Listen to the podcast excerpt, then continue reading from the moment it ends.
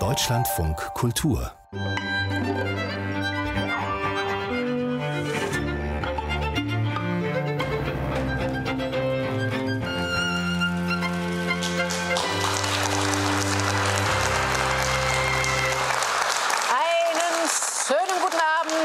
Herzlich willkommen zum literarischen Quartett zu Hause. Und Sie hören es, wir haben wieder Publikum hier im Berliner Ensemble.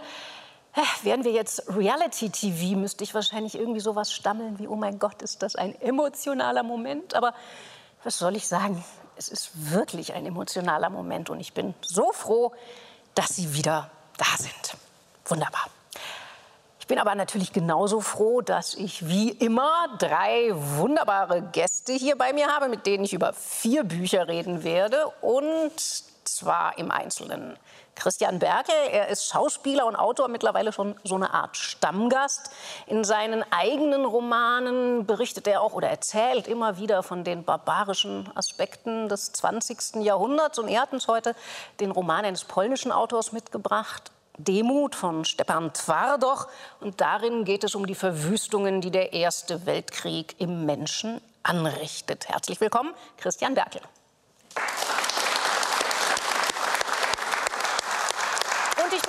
Wea Kaiser, Schriftstellerin, auch ein Stammgast bei uns. Sie selbst hat in ihrem jüngsten Roman von den Mahnen der Familie Prischinger erzählt. Und sie hat ein Buch dabei, in dem es ebenfalls um solche Familiendämonen geht. Djins von Fatma Aydemir. Und dort geht es um die kurdisch-türkische Familie Yilmaz, die in den 70er Jahren nach Deutschland gekommen ist. Herzlich willkommen, Wea Kaiser. Schönen guten Abend.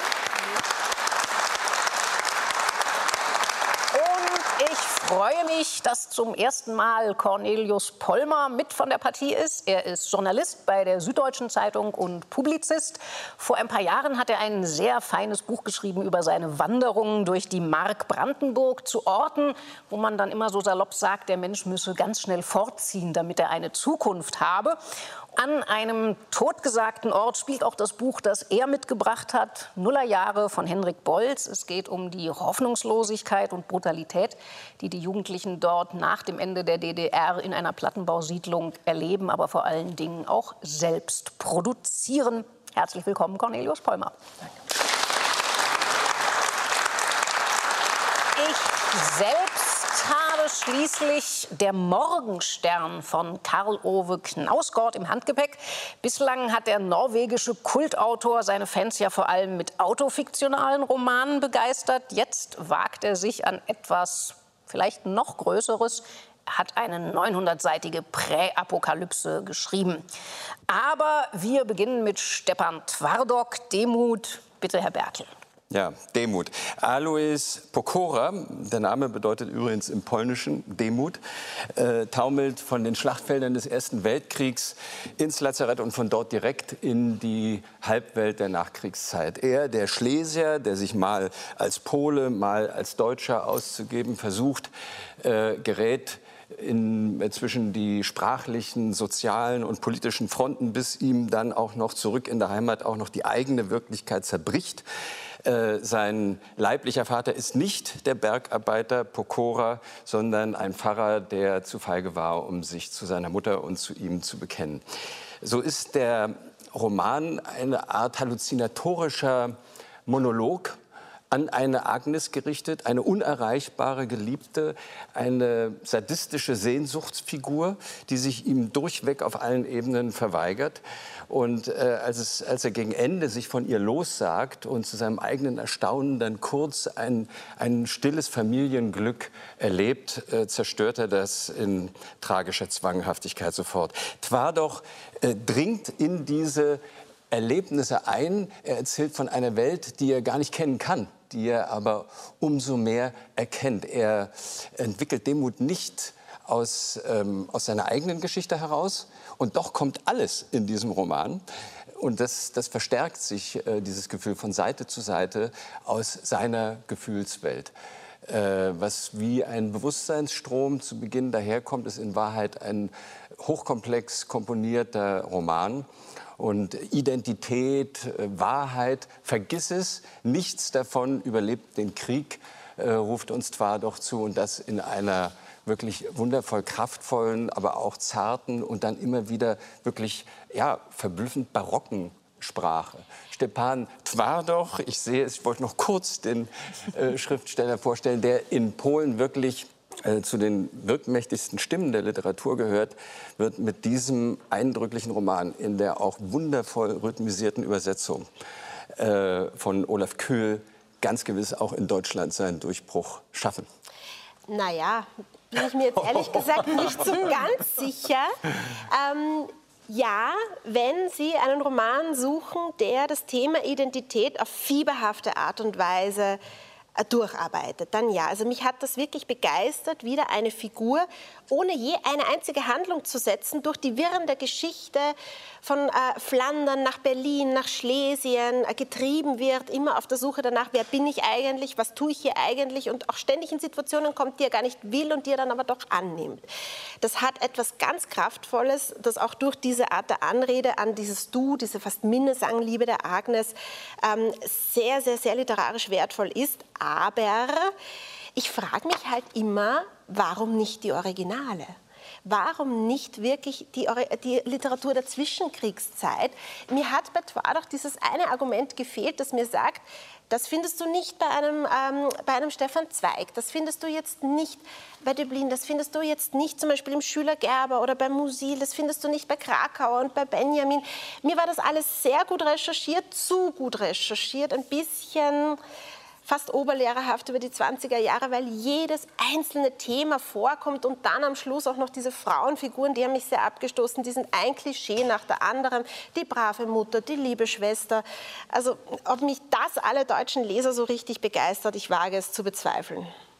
Ich stimme zu, was die Einschätzung der Frauenfiguren angeht. Ich möchte äh, vorweg sagen, dass ich mir wirklich Mühe gegeben habe, dieses Buch nicht zu mögen, weil als ich anfing, es zu lesen, ich habe gerade eigentlich keine Kraft für diese Zeit, über die wir jetzt hier sprechen. Ich habe eigentlich auch keine Lust auf äh, diesen Text, der, so scheint es mir zu Beginn, sehr viel Parfüm trägt. Und äh, ähm, ich bin dann aber, glaube ich, einfach der, der Fähigkeit des Autors erlegen, der mich mit, mit einer sehr festen, aber äh, einer Hand, der ich vertraue, durch diese Geschichte führt. Und ähm, ich habe mich am Ende ergeben müssen dem, dem Text und, und, und finde dieses Buch sehr gut, äh, aus den verschiedensten Gründen, um nur zwei zu nennen. Das eine ist, äh, ich habe teilweise das Gefühl, so ein, so, kennen Sie diese GoPro-Kameras, die, die so Sportler und die so, Sportler so haben, wenn sie sich zum Beispiel so einen Abhang runterstürzen und man sieht aus subjektiver Perspektive. Zum Beispiel. Und, und ich finde, es ist teilweise von, von einer solchen Kraft und auch, auch äh, äh, die, diese Unmittelbarkeit, die eine solche Kamera hat, ist auch dieser Text. Also wenn wir äh, durch die Nacht reiten, wenn wir, äh, so viel darf man vielleicht verraten,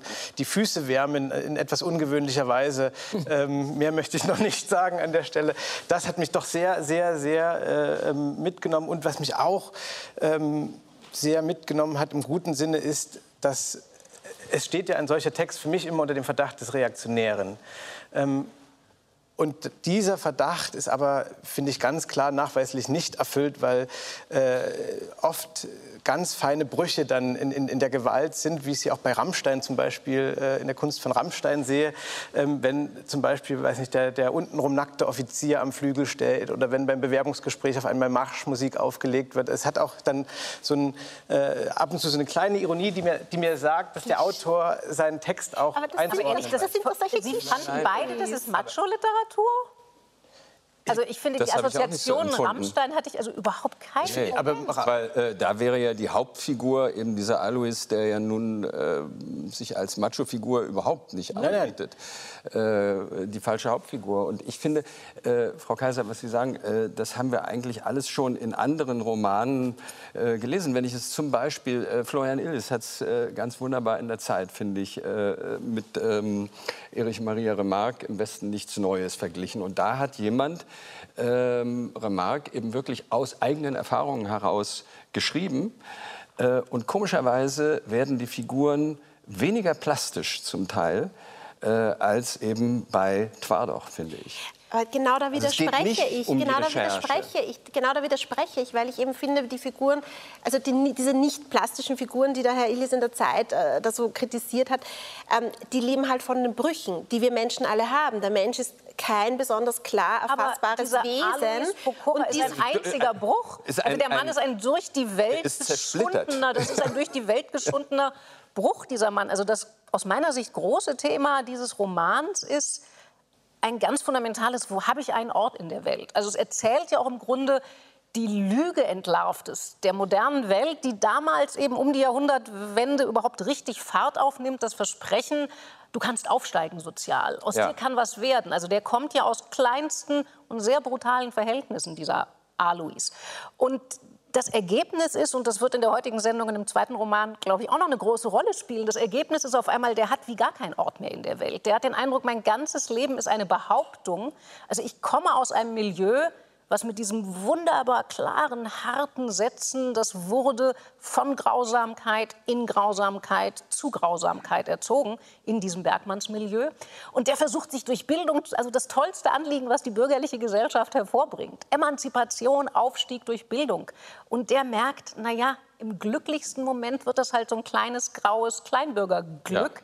Und in Wahrheit bleibt dem am Schluss, so viel darf man ohne was wirklich zu spoilern sagen, versucht er wieder heimzureiten zu diesem brutalen Bergmannsmilieu, weil er merkt, ich habe keinen Ort. Und das ist doch, also das ist komplex, das hat Brüche und mir ging das auch wirklich sehr, sehr, es hat mich ergriffen. Und was die Dieser Frau- Teil, dieser Teil ja, da, da stimme ich Ihnen ja zu. Diese ganze Frage der Identität und vor allem auch, was ich wirklich sehr gut und sehr großartig fand, war diese Wirren rund um die polnische Identität. Denn der ist ja aus Oberschlesien, der spricht Wasserpolnisch.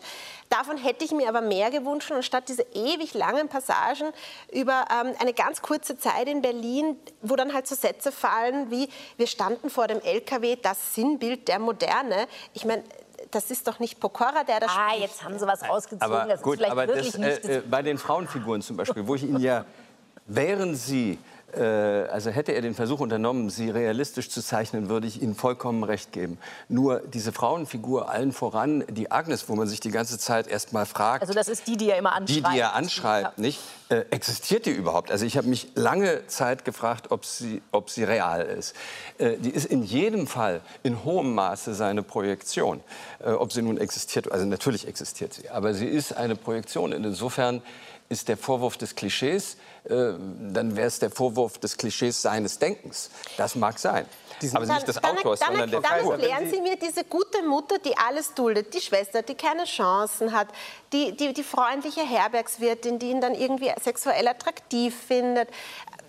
Diese, diese sind alles Holzschnitze. Das sind, das sind nicht einmal nicht plastische Figuren, sondern Holzschnitze. Das Da- sind da Figuren so, wie er sie erlebt. Naja, aber diese Frau Nowotny, zum Beispiel diese Berliner Kneipenwirtin, die dann tatsächlich diese eine Szene, die die dann nachts im selben Bett verbringen, aber wo man auch nicht weiß, so eine eigenwillige Mischung aus blanker Not in jeder Hinsicht, das ist doch keine Klischeeszene, das ist eine verstehe tolle es auch nicht. Szene. Und, äh, ich wollte nur kurz mich noch verteidigen gegen die Masochismen, die ich äh, nicht in der Figur, äh, der Hauptfigur sehe, sondern in den Bildern, die gezeichnet werden, Ja. der Jagd und anderem. Nur um das klarzustellen. Und was äh, unseren Helden angeht, ich finde auch diese, er, er hat ja diesen Ort der Zugehörigkeit, aber er hat ihn in der Fiktion oder im Kontrafaktischen, in dieser äh, seltsam pervertierten äh, Sehnsucht nach, nach dieser Agnes und ähm, diese, diese Unverbundenheit mit seinem eigenen Leben letztlich, indem er, weiß ich nicht, eine Art Gast ist oder ein, ein, ein, ein- ein Suchender. Ähm, mir fiel es da auch schwer, jetzt äh, mich mit Klischees, äh, Klischeesuche aufzuhalten. Ich habe keine oder wenige gefunden. Ja. Also selbst in, der, in seiner eigenen Sexualität oder in seiner Haltung zur Sexualität anderer ist er ja auch äh, erstmal nicht klischeehaft, sondern total verwirrt. Also er, er, er weiß ja eigentlich gar nicht bei diesen Zwillingen ja, genau. also das ist doch- sind das nun Frauen? Sind Genau, also Männer? er hat in Berlin irgendwie eine, seine einzige im Grunde wirklich glückliche, vielleicht außer am Schluss, äh, sexuelle Phase. Ja. Und das sind eben irgendwie Zwillinge, wo das Geschlecht bis zum Schluss völlig unklar bleibt. Ja. Und trotzdem, und das finde ich ist eine echte Leistung, weil wir werden doch gerade geflutet mit nicht ganz so tollen Serienproduktionen über diese Zwischenkriegszeit. Und da muss dann natürlich die lesbische Betriebstochter, die angeblich das Kaufhaus leitet, das muss dann nach heutigen Kriterien alles reingeschrieben werden. Und äh, das tut er, finde ich, nicht. Also da war ich ihm auch unendlich dankbar, dass er es auf eine ganz kluge Weise schafft, eben so zwielichtige Figuren, die durchaus auch mit heutigem Gender Trouble was zu tun haben, in dem Buch zu erzählen, ohne dass mir jetzt mit der Brechstange heutige eben Gender-Debatten in den historischen Roman reingepackt Und er werden. löst es gar nicht auf. Also zum Ja. Beispiel. äh, Er traut sich da das Geheimnis offen Ja, zu ja. lassen. Wir lassen es mal als Geheimnis stehen. Kommen jetzt zu einem Buch, das durchaus auch was mit Geheimnis zu tun hat. Und zwar Karl Ove Knausgård, der Morgenstern. Der norwegische Autor genießt ja weltweit einen, ja, wie soll man sagen, Kultstatus. Den hat er sich erschrieben mit einem sechsteiligen autofiktionalen Mammutprojekt Min Kamp, zu Deutsch Mein Kampf. Der deutsche Verlag hat allerdings aus naheliegenden Gründen auf diesen Gesamttitel verzichtet. Und ich muss gestehen, dass mir bislang eigentlich immer meine Lebenszeit zu schade war, um diesem Knausgårdschen, minutiösen, am eigenen Leben entlangschreiben zu folgen. Das ist diesmal, muss man sagen, steht diese Erzählwut wirklich unter einem im wahrsten Sinne des Wortes gänzlich anderen Stern. Wir erleben zwei Tage und Nächte in einem viel zu heißen Südwestnorwegen, so in der Gegend von Bergen ist das im Wesentlichen angesiedelt. Und es ist erzählt, also am Horizont ist ein neuer, unbekannter Stern aufgetaucht. Erzählt wird das aus der Perspektive von tatsächlich neun verschiedenen Figuren. Wir haben einen verkrachten Literaturprofessor, der zu viel trinkt. Wir haben einen äh, sehr schönen äh, ehemaligen Crime-Reporter, der zum Kulturjournalisten degradiert wird. Wir haben eine Pfarrerin, die eigentlich sehr glücklich mit ihrer Familie ist, aber äh, trotzdem merkt, sie muss hier weg. Das sind sehr genaue Milieu- und Charakterstudien. Gleichzeitig hat das so eine Stephen King-Ebene. Tiere drehen merkwürdig durch, Tote sind vielleicht gar nicht tot. In den Wäldern sind Wesen, wo man nicht genau weiß, ob Mensch oder Tier. Das ist eine sehr fundamentale Auseinandersetzung mit den Grenzen menschlicher Vernunft und Tod. Also kurz, ich würde sagen, das ist äh, 900 Seiten die Offenbarung des Karl Ove. Und ich meine das gar nicht ironisch, sondern ich finde es auf spektakuläre Weise gelungen. spektakulärerweise gelungen, würde ich nicht ganz mitgehen. In der Tendenz äh, komme ich aber ein, ein Stück des Weges mit, Frau Dorn. Äh, 896 Seiten, ein, ein Buch als Lebensabschnittsgefährte. Ähm, äh, man, man lässt sich hier auf etwas ein und ich habe das rückblickend, aber muss ich sagen, wirklich gerne getan, weil äh, man kann diese einzelnen Erzählstränge ja auch als kleine Romane lesen und dann äh, äh, hat man noch gleich das bessere Gefühl, noch mehr gelesen zu haben als nur ein Buch. Und was mir besonders an diesem Buch gefällt, ist, es ist zwar am Ende wie so ein, kennen Sie das, wenn man aus dem, aus dem Kino kommt und so einen guten Film gesehen hat, wo man denkt, der war eine Stunde zu lang, aber er war gut. So, so geht es mir mit diesem Buch. Und äh, dass es trotz der Länge ein, ein für mich gutes Buch ist, äh, liegt an, an, an, diesem, ja, an dieser äh, Furcht, die da aufgerissen wird, die was sehr Unbestimmtes hat. Ja? Also es ist jetzt kein Armageddon und es ist auch nicht irgendwie der Heiland ist uns geboren, sondern es hat eine, eine so gewaltige Unbestimmtheit, die ähm, alle auch unverwandten Charaktere irgendwie berührt, ähm, die auch mich sehr, sehr berührt. Ich vermute, das liegt daran, dass wir selbst in einer Zeit leben, die von dieser, äh, neben allen konkreten Gräueln, die wir gerade auszuhalten haben, auch als Fernsehpublikum, äh, von einer Unbestimmtheit ist, wie geht es mit dem Leben, mit der Welt, wie geht es mit allem eigentlich weiter. Das hat mich doch sehr, sehr erreicht. Letzter Satz, äh, was ich auch dann gut fand, war, dass man hatte das Gefühl, dass die Leute unterschiedlich darauf reagieren. Und man hat, äh, ich weiß nicht, ob ich mich jetzt zufällig dem degradierten Kulturjournalisten nahe gefühlt habe oder nicht, aber bei ihm hatte man ja fast das Gefühl, es befreit ihn auch ein bisschen. Es befreit ihn aus der Last seines Alltags, aus dem Determinierten, was jetzt alles äh, die nächsten 30 Jahre kommt. Und dieses, diese paradoxerweise im Angesicht von etwas, was eine Bedrohung sein kann, sich befreit zu fühlen und vielleicht sogar ein bisschen kurz mal euphorisch, fand ich sehr gut. Ich mag sehr diesen Satz, ähm, ein guter Kinofilm, der eine Stunde zu lang war. Ähm, ich glaube, mir war dieses Buch 300 Seiten zu lang. 600 davon fand ich ganz großartig, aber irgendwo bei einer 80-seitigen Reise durch die Unterwelt ähm, war meine Geduld Frau schon jetzt bin ich sehr aber erschöpft. enttäuscht. Ja. Naja, genau, das gesagt, ausgerechnet, Sie erzählen uns immer in den Sendungen, wie schön das ist, wenn die Figuren in die Unterwelt reisen. Und jetzt reisen sie in die Unterwelt und es ist zu lang. Auch wieder nicht Naja, schlecht. weil die, die Figuren, die in die Unterwelt reisen, die ich so gerne mag, wie zum Beispiel Odysseus, äh, die erzählen konzise. Hier haben wir einen, einen Scanner-Erzähler, der einfach jedes einzelne Detail erzählt. Und leider, und das ist ein bisschen mein Hauptproblem mit diesem Buch, immer in derselben Sprache. Wir haben neun höchst interessante Figuren, da gebe ich Ihnen beiden recht. die höchst interessante Miniromane erleben. Vor allem, ähm, was mich wirklich sehr begeistert hat, ist, dass die alle in irgendeiner Art und Weise mit einem Thema beschäftigt sind, das uns alle momentan sehr, glaube ich, nahe geht, und zwar der Care-Arbeit, ja, der Pflege Kranker, der Pflege von Kindern, der Pflege von Angehörigen, von Verwundeten. Das ist schon sehr, sehr, sehr gut. Aber keine einzige Geschichte hat ein Ende.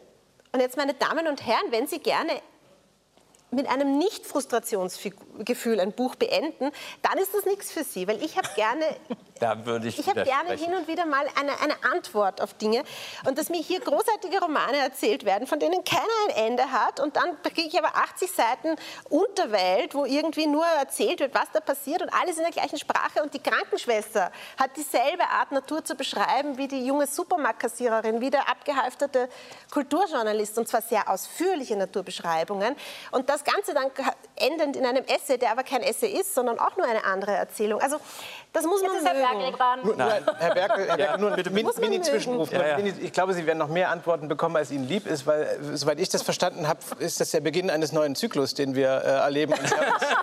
Also, wissen, Juhu, nur 900 Seiten. Also in zwei Punkten würde ich sofort widersprechen, nämlich einmal, äh, dass das Ende sozusagen, äh, wenn ich es ganz richtig rausgehört habe, ein bisschen äh, desillusionierend oder deprimierend äh, ist, weil es eigentlich kein Ende ist. Ich finde ja, dass gerade am Ende öffnet er äh, in etwas, also wo in dieser insgesamt harten Welt doch das Gefühl einer Hoffnung entsteht.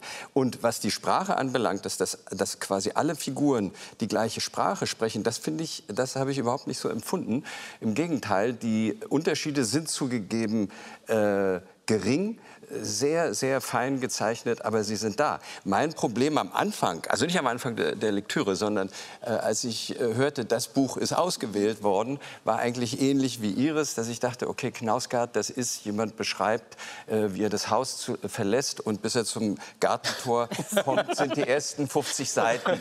Ähm, und das fürchtet man ja vielleicht. Obwohl diese 50 Seiten, auch das muss man sagen, ja auch ganz großartig sein können. Aber das habe ich hier gar nicht so empfunden. Vielleicht, weil es so äh, eben nicht diese durchgehende äh, Geschichte war, sondern eben lauter Einzelromane, die durch die Zeit und durch die Welt, in der sie Ich glaube, leben, dazu muss man jetzt auch noch mal, ich glaube, das ist noch ein bisschen jetzt schleierhaft. Also im Grunde macht er sowas wie äh, in Shortcuts, also in der Verfilmung von Robert Altman. Also man hat eben diese verschiedenen Figuren und diese Ja. Geschichten sind teils sehr eng. Also zum Teil sind die Figuren auch miteinander verheiratet. Aus Manche deren Perspektive. treten wieder manche, auf. genau, treten wieder auf und manche sind aber auch nur sehr entfernt miteinander bekannt. Und das zum Beispiel ist ein unglaublich tolles Spannungsmittel. Also ich muss sagen, ich ziehe echt meinen Hut. Ich hätte gedacht, Knausgott kann das gar nicht. Der kann einfach nur sehr, sehr minutiös an seinem Leben entlang schreiben. Der ist ein richtig guter Handwerker in Sachen Erzählen. Ähm, also wie das miteinander vernetzt, weil also mir ging es zumindest so. Ich saß da und dachte, oh Gott, wie hängen jetzt die mit denen? Was kommt jetzt an? Also das schafft dieses Buch auf eine, finde ich, brillante Weise, dass plötzlich alles wird ein Zeichen. Also man fängt an seiner Wahrnehmung, seiner rationalen Wahrnehmung zu misstrauen. Und dabei rutscht er aber eben nicht in so ein komisches ESO-Paranormal-Genre, sondern es kommt ja auch ständig vor, alle Figuren sagen, na, ich bin ja nicht abergläubisch, ich bin ja nicht bekloppt, ich glaube doch nicht an Zeichen. Es wird schon eine normale Erklärung geben, warum dieser Vogel gerade mir ein Menschengesicht äh, haben, gehabt zu haben scheint oder warum diese Krebse jetzt scharenweise äh, über diese Straße. Da wird es schon eine normale Erklärung für geben. Und das muss man erst mal auf so einer Schwelle halten können. Also ich finde schon, dass und plötzlich das, was Sie so toll beschrieben haben, eben, was mich an Knausgard auch immer genervt hat. Also da kann keine Figur einen Burger essen, irgendein Double Cheese, irgendwas, ohne dass mir genau aufgezählt wird, was da alles drauf liegt. Aber wenn alles ein Zeichen ist, fängt sogar das mich auf eine perfide Weise an zu interessieren. Und das ist ganz toll. Also diese Kampfansage an unsere rationalistische Weise die Welt, also das ist großes Weltwiederverzauberungsprojekt, Ja. was der da Nur, betreibt. nur zwei kurze Fußnoten äh, würde mich auch die Meinung interessieren. Anders als bei Twardach fand ich die Frauenfiguren äh, durchaus sehr gut gezeichnet, Ja. ähm, was ja auch nicht Großartig. selbstverständlich ist. Großartig. Und äh, ich bin noch einen, einen Gedanken schuldig bei, dieser, bei, dieser Film, bei diesem Filmvergleich. Die Frage stellt sich ja eigentlich auch mal, welche Stunde ist Welche zu lang? ist zu lang, Das, das haben Sie angesprochen. Für mich war es dieser, dieser ellenlange Essay, der da äh, äh, eingeschoben wird, wo ich so das Gefühl hatte, hier will der Autor, es reicht ihm hier nicht mehr Schriftsteller zu sein, jetzt will er auch noch so, so irgendwie ein philosophisches äh, Abzeichen irgendwie ans Revier bekommen. Und das fand ich, verzeiht okay. mir das Wort, es war ein bisschen bekifft auch äh, ja. dann so dieses, nee, ich wir denken jetzt mal okay. über alles so ja, Okay, das, das ist ein schönes, wirklich ein schönes Adjektiv, vor allem auch für diese ein bisschen misslungene Katabasis, Ja, aber weil Sie ja vorhin sagten, alles in ein und derselben Sprache. Da haben wir zum Beispiel den Punkt, ich, mir ging es ein bisschen auch so und dann dachte ich eigentlich sehr clever, was er da macht. Ähm, er stellt sich eben nicht hin und sagt, ich als Knausgård entwickle hier meine Philosophie, sondern er lässt den Egli heißt er, glaube ich. Egil. Egil. Egil. Egil. Egil, den er vorher von einer anderen Figur als ein, äh, ein bisschen philosophisch bemühte Figur äh, beschreiben lässt. Also das heißt, wir sind vorgewarnt. Jetzt kommt der, der seine stimmt, Philosophie ja. ausbreitet. Aber ich sage euch gleich, das ist äh, alles auf dünnem Eis. Wird Und das fand ich auch einen unwahrscheinlichen ja. Kunstgriff. Also so, äh Wobei ich glaube, da unterschätzen Sie. Also man darf auch nicht vergessen, ähm, also der allererste Zyklus von, von äh, seinem autofiktionalen, also auf Deutsch Sterben, fängt genau mit dem Thema an. Also der allererste Satz ist, für das Herz ist das Leben einfach, es schlägt, solange es kann. Und jetzt kriegen wir ein ja. Riesen-Essay geliefert, der genau mit diesen Grenzen des Todes, weil im Grunde will er uns ja auffordern zu sagen, wir wissen in Wahrheit immer noch nicht, was der Tod ist. Und weil wir mit diesem metaphysischen Skandal, dass wir es immer noch nicht wissen, obwohl wir so wahnsinnig schlau sind als Menschheit. Und im Grunde erzählt ja der ganze Roman, was diese Verdrängungsleistung bewirkt. Also diese ganze Kampfsauferei, die es ja in diesem Buch gibt. Dieses Gefühl, also das ist wirklich Neoexistenzialismus vom Feinsten. Und ich glaube, wir ja. machen weiter, oder? Frau Kaiser? Ja, Sie ich, äh, sind. Ich mache weiter und jetzt, äh, jetzt kann ich endlich von vollem Her aus vollem Herzen ja, ein Buch empfehlen. Ich freue mich sehr. So, ähm, ich äh, darf Ihnen nachdrücklich ans Herz legen äh, Fatma Aydemir Jeans. Ich kannte die Autorin zuvor eigentlich als Journalistin und äh, Autorin und Kolumnistin von sehr meinungsstarken Texten denen ich nicht unbedingt immer beipflichten musste. In diesem Roman habe ich sie nun, das ist ihr zweiter, kennengelernt als eine meisterhafte Erzählerin, als eine großartige Stimme der Gegenwartsliteratur. Ich würde mal sagen, wahrscheinlich eine der interessantesten Autorinnen meiner Generation. Sie erzählt hier eine Familiengeschichte einer deutsch-türkisch-kurdischen Familie, deren Mitglieder sich jedoch auseinandergelebt haben, innerlich sehr weit auseinander sind und nun jedoch alle nach Istanbul äh, zusammenkommen müssen, um dort den Vater zu beerdigen binnen 24 Stunden, der sehr plötzlich und jung an einem Herzanfall verstorben ist der große Kunstgriff, den sie anwendet, ist, dass sie nun in die Perspektiven dieser Familienmitglieder hineinschlüpft. Wir erfahren von den Eltern, wir erfahren von diesen vier Kindern. Und ähm, das sind großartige Betrachtungen der Welt, mit denen sie etwas schafft, was für mich gute Literatur leisten muss, und zwar Räume zu öffnen. Das sind Räume, ähm, einerseits geografische Räume, Wohnungen, die ansonsten verschlossen sind, Milieus, zu denen man keinen Zutritt bekommt.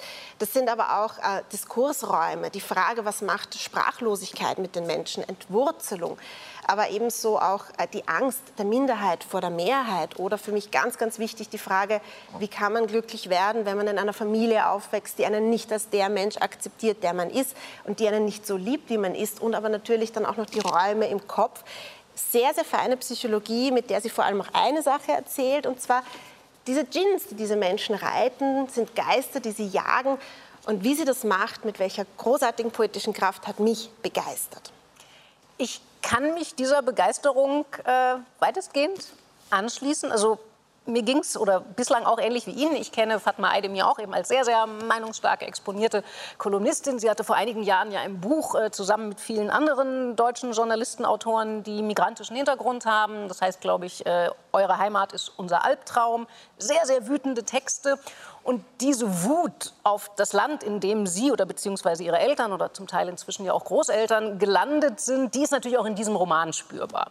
Und aus der Perspektive dieser vier Kinder und also die Eltern haben diesen Blick weniger, aber vor allem die eine Tochter, die muss erleben, also die ist dann so um die 30, wurde von ihren Eltern arrangiert verheiratet, ist wahnsinnig unglücklich in dieser Ehe und eines Nachts brennt es. Sie versucht sich eben irgendwie ein eigenes auch Berufs-, Erwerbsleben erstmal möglich und dann brennt es in ihrem Wohnhaus. Und natürlich ist es völlig klar, in einer Zeit, der Roman spielt, sollte man vielleicht auch sagen, 1999, also in den 90ern, wo es schlimmer Anschläge auf eben Stichwort Solingen oder eben woanders Häuser, in denen vor allem Menschen mit keinen deutschen Namen an den Klingelschildern lebten, wo es diese Brandanschläge gab. Und da finde ich es sehr verständlich, dass diese Figur natürlich irgendwie sicher ist, das muss ein Neonazi-Anschlag gewesen sein.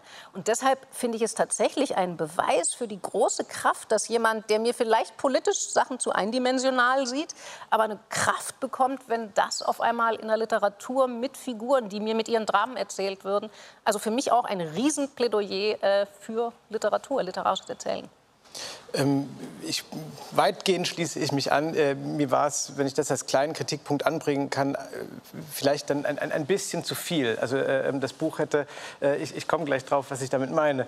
Ähm, Sie gucken schon sehr streng, aber ja, ja. Wahrscheinlich zu Recht. Ähm, also ich finde erstmal, um noch mit den guten Dingen zu beginnen, es, ist ja, es ist ja auch ein Buch über Emanzipation und es ist auch ein, ein, ja, ein klassischer Familienroman. Und was mir so gut gefällt, das ist, glaube ich, in den allermeisten Familien so, dass dieselben Sachverhalte ja sehr unterschiedlich aussehen, je nachdem, wer sie betrachtet.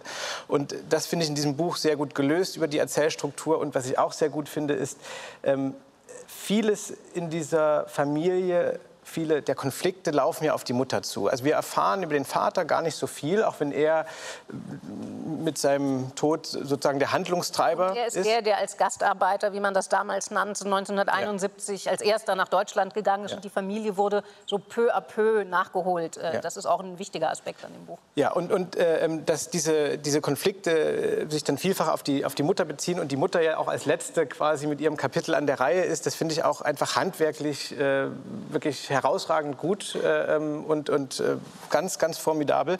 Äh, was mir ein bisschen zu viel war, ist, äh, es gibt ja äh, in der Familie ähm, einen Sohn, von dem finde ich ganz, ganz toll erzählt wird, der, der schwul ist und äh, der interessanterweise, das wäre ein Klischee, Klischee, diesen Konflikt, der erstmal nicht in seiner Familie austragen muss, sondern im Fußballverein und mit so einem ganz komischen Dr. Schumann, der, der Homosexualität für eine Krankheit erhält, die man auf sonderbaren Wegen austreiben müsste. Ähm, und dann gibt es ja noch eine Figur, jetzt muss ich ein bisschen aufpassen mit dem, mit dem Spoilern, äh, da muss ich jetzt leider vage bleiben. Ich hoffe wenigstens für äh, die drei hier vorne verständlich.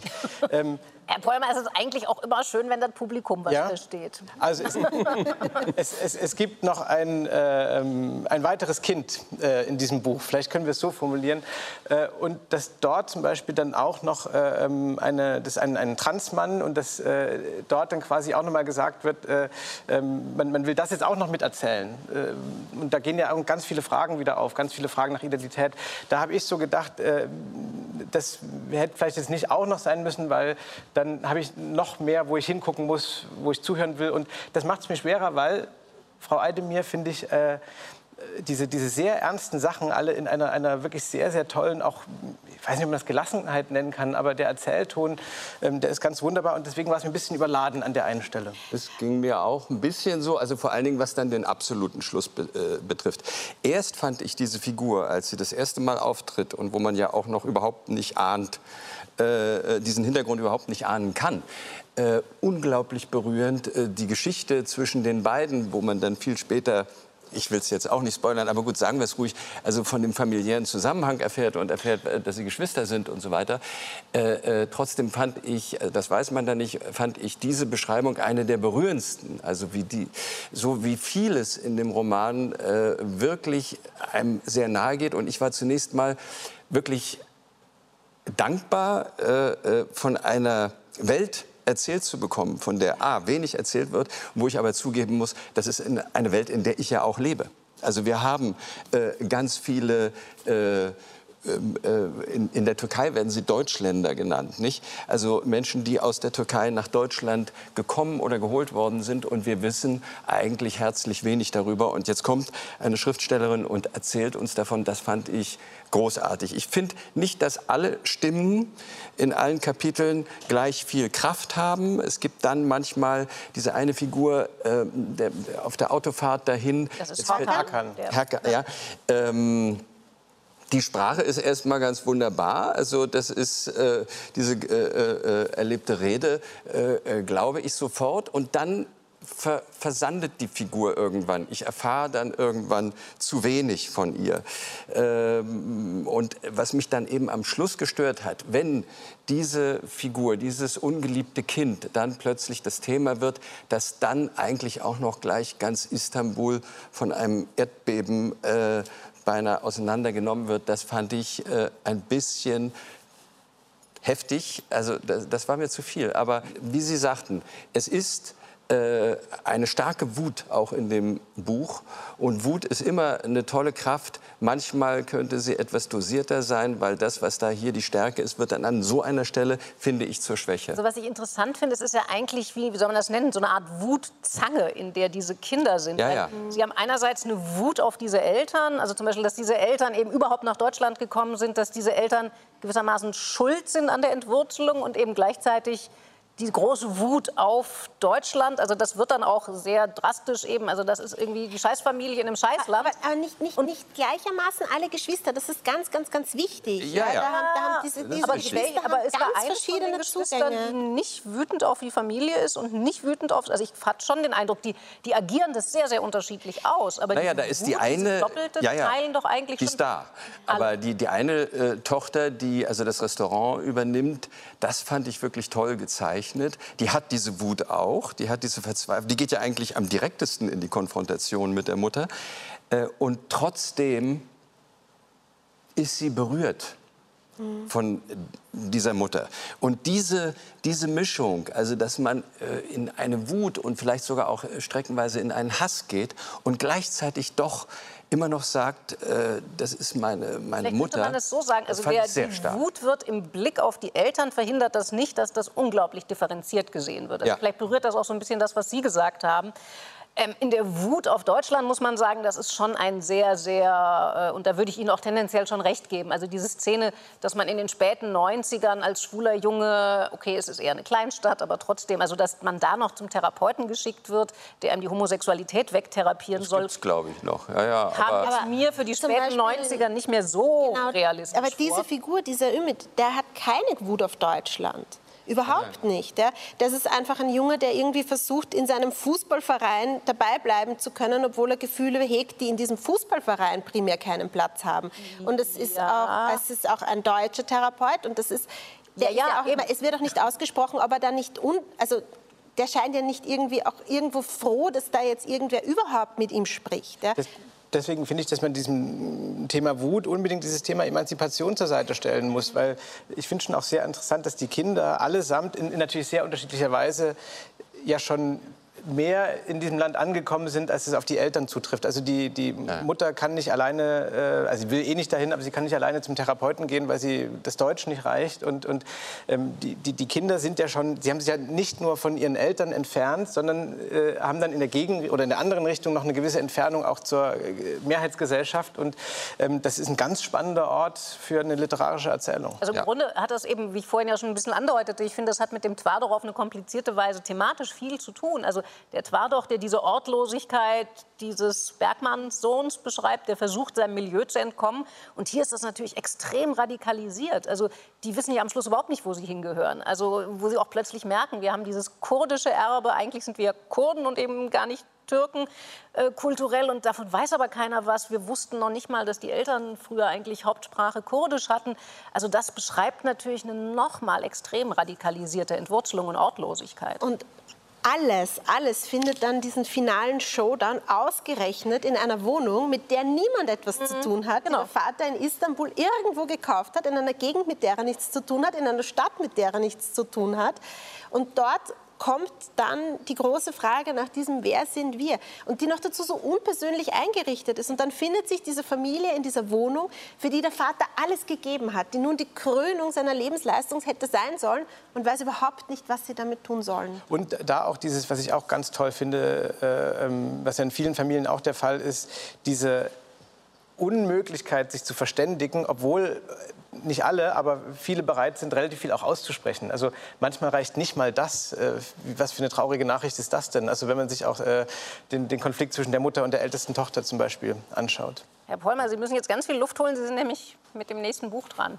Ich bin mit dem nächsten Buch dran. Ich musste gerade, als wir, äh, als sie radikalisiert, äh, Heimatlosigkeit, man hat keinen Ort, man weiß am Ende gar nichts mehr, äh, schon ein bisschen an dieses Buch denken, was ich jetzt vorstellen möchte. Sie drehen die Uhr schnell um, das ist natürlich richtig so. Hendrik Bolz, 1988 in Leipzig geboren, in Stralsund aufgewachsen, in einem Plattenbauviertel, dann nach Berlin gegangen, ist Rapper geworden und hat mit dem Duo zugezogen Maskulin ein Lied geschrieben, das heißt Plattenbau OST. Das kann man als Ost bereits lesen oder auch als Original Soundtrack. Und damit sind wir eigentlich auch bei diesem Buch. Dieses Buch ist eine Art langer Rap, äh, so hat es mein Kollege Peter Richter, finde ich, zutreffend formuliert. Und es ist eine Geschichte über das Aufwachsen in Ostdeutschland in den Nullerjahren, also äh, in dem Jahrzehnt ungefähr ab 2000. Äh, es gibt viel Unruhe, es gibt viel Gewalt, es gibt viele Drogen. Manchmal gibt es das alles aus Langeweile, manchmal, weil man äh, die Idee einer Lösung damit verbindet, äh, die dann nicht eintritt. Und wir begleiten also Hendrik äh, durch diese Jugend. Wir sind in Abrisshäusern, wir sind auf Spielplätzen, auf denen alles demoliert wird, was man irgendwie als äh, Heranwachsender kleinkriegen kann. Wir sind äh, völlig besoffen auf Stadtfesten. Es wird äh, nicht der Abort aufgesucht, wie es bei Twardach, glaube ich, heißt, sondern man geht auch mal in die Düne, wenn es eilig ist. Äh, es werden relativ viele Körperereignisse geschildert äh, und all das also ist eine Jugend, die nicht diese Leichtigkeit hat, die man sich von einer Jugend wünscht, sondern die eher trist ist, eher bitter ist. Und äh, was Hendrik Bolz immer wieder einstreut in dieses Debüt, ist auch, wie das Ganze politisch flankiert wird, über zum Beispiel die Harzgesetze äh, seiner Zeit. Und Jetzt ist dies ein Memoir und es ist äh, ein Diskursbeitrag für diese Runde. Sie beklagen, glaube ich, manchmal, dass es hier zu viel Einigkeit gebe. Ich bin mir sicher, wir werden äh, hier nicht nur Einigkeit haben. Ich finde dieses Buch toll, weil es aus einer Zeit und aus einem Ort erzählt, der auch meine Jugend war. Das ist natürlich ein sehr exklusiver Zugang zur Literatur. Aber ich finde es darüber hinaus auch wichtig, dass aus dieser Zeit es Literatur gibt, weil ich sie bislang diese Zeit als unbearbeitet empfunden habe. Und es gibt viele, viele Bücher aus den Jahren und Jahrzehnten davor. Über die Nullerjahre gab es das bisher nicht. Und jetzt gibt es ein ganz tolles. Und jetzt bin ich bereit, von Ihnen mit Widerworten belegt zu werden. Ja, also ich bin dann der Falsche. Von mir kriegen Sie die jetzt erstmal nicht, äh, weil ich auch sehr, sehr begeistert war von diesem äh, Buch. Äh, es ist ja durchaus eine Parallele zu äh, Fatma Aydemir auf einer anderen Ebene. Äh, auch hier wird etwas beschrieben, äh, wo wir eigentlich mittendrin leben und was wir kaum kennen. Also ich werde nie vergessen, als die Mauer fiel und ich war damals am nicht mehr existierenden Schillertheater und die ersten Kollegen kamen rüber, kamen ins Ensemble rein und wir stellten bei allem Wunsch und allem Bemühen, miteinander uns aufeinander zu freuen, erst mal relativ schnell fest, dass wir zwar alle die deutsche Sprache sprachen, aber dass wir sie in anderer Weise sprachen und dass wir auch ganz andere äh, äh Deutungen für ganz viele Dinge hatten und das überhaupt erst mal lernen mussten. Hier kommt äh, eine Geschichte, die anders, äh, äh zum Beispiel er beschreibt, Bolz beschreibt ständig Figuren, die in einer extremen Wut sind, in einer fürchterlich destruktiven Wut. Und er tut dies, und das ist sein, seine Kunst, finde ich, überhaupt nicht aus der Wut heraus. Er tut es fast ähm, ein bisschen aus einer Scham heraus, äh, aus dem Versuch heraus, aus der Distanz etwas zu verstehen. Ähm, er setzt dem äh, Buch, also ich würde es ja durchaus einen Roman nennen, aber wir können ja auch die Diskussion da dahingehend eröffnen, was ist eigentlich äh, der Unterschied zwischen fiktionaler und autofiktionaler Literatur. Und also Literatur, finde ich, ist es in jedem Fall. Dieses Buch hat eine immense Kraft. Das würde ich erst mal sofort vorneweg schicken. Mein Problem ist tatsächlich, ich habe mich nämlich gefragt, Sie haben jetzt gesagt, ist ein Rap. Was ist das eigentlich für ein Genre? Weil da zerfällt für mich dieses Buch extrem. Ähm, das hat sehr, sehr starke erzählerische Passagen. Also zum Beispiel eine Rückblende aus ein, ein Kindergartenerlebnis äh, aus den 90ern, wo man wirklich spürt, oder ich meine als Westleserin zu spüren, wie da noch ein, ein, ein lang wohl einstudierter DDR-Sadismus auch äh, äh, fröhliche Urständ feiert, wo diese Kinder alle zusammen äh, ihr Mittagessen essen müssen. Und man darf dann erst äh, zum Mittagsschläfchen, wenn alle aufgegessen haben. Und da gibt es ein Mädchen, was als sehr dürr beschrieben wird. Die spielt dann Erwachsenen auch noch eine Rolle. Und die will diese fürchterliche Leber nicht essen, die es da zum Mittagessen gibt. Und das ist so brutal. Und also mir wurde wirklich übel beim Lesen, wie da beschrieben wird, wie diese Erzieherin dieses Mädchen zwingt, äh, diese verdammte Leber zu essen und dann wirkt sie es raus und dann muss sie das auch noch essen und die ganze Meute guckt zu und die wird gemobbt. Das ist grandiose Literatur, würde ich sagen. Aber mein Problem ist, warum vertraut der Bolz dem, was er kann, nicht? Also warum muss er dann wie so eine sozioökonomische Datentapete durch dieses Buch durchziehen, wo er uns dann, und ja, das sind Daten, die wir vielleicht nicht mehr so präsent haben, aber dass die Arbeitslosigkeit sehr hoch war in der Zeit in Mecklenburg-Vorpommern, das weiß man schon irgendwie. Also das hat mich beim Lesen ehrlich gesagt dann immer wieder rausgeworfen, dass er da und ich weiß, also man muss auch fairerweise sagen, es ist nicht als Roman beworben, es ist eher als war unter Sachbuch auch vom Verlag angekündigt. Und ich finde es aber trotzdem so schade um das Buch, weil dieser Mann kann unglaublich erzählen. Es ist ein Schriftsteller. Und warum vertraut er dem nicht, sondern findet, er bringt sich dann so in trockene Sachbuchtücher, indem er uns sagt, naja, die sozioökonomischen Daten sind ja auch so. Also mich hat das sehr gestört. Mich, mich ebenso vor allem. Ähm, ich bin ja keine Deutsche und alles was er da in diesem Ostwiki immer wieder eingeflochten hat, war mir bekannt. Also das sind wirklich keine Überraschungen, mhm. das ist Allgemeinwissen. Ähm, das wirft heraus und vor allem, ich, mir geht es genau wie Frau Dorn, ich finde es wahnsinnig schade um das Buch, weil er kann es ja besser. Es gibt zum Beispiel eine ganz gelungene Szene, wo diese Jugendlichen völlig gelangweilt vor dem Fernseher sitzen, während draußen Angela Merkel mit George W. Bush durch Stralsund marschiert.